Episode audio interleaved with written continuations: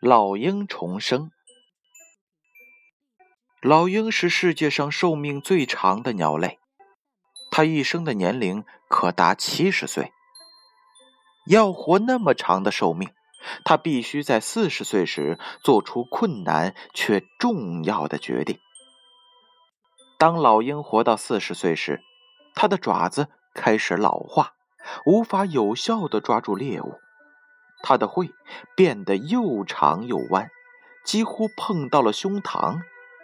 它的翅膀变得十分的沉重，因为它的羽毛长得又浓又厚，使得它飞翔起来十分的吃力。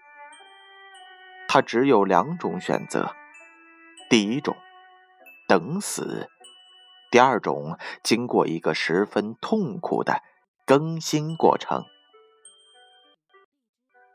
一百五十天漫长的操练，他必须很努力的飞到山顶，在悬崖上筑巢，停留在那儿，不得飞翔。老鹰首先用它的喙击打岩石，直到完全脱落，然后静静的等待新的喙长出。他会用新长出来的喙把指甲一根根的拔出来。当新的指甲出来之后，他便把羽毛一根根的拔掉。五个月的时间之后，新的羽毛长出来了，老鹰开始飞翔，重新再过三十年的岁月。小故事，大哲理。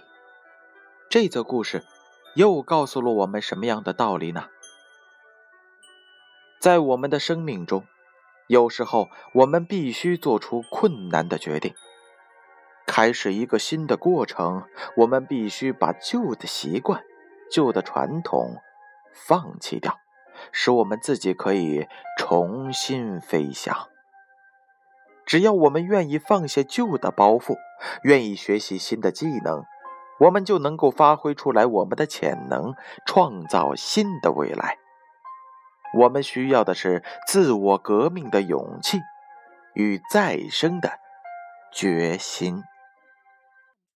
故事《老鹰重生》由建勋叔叔播讲。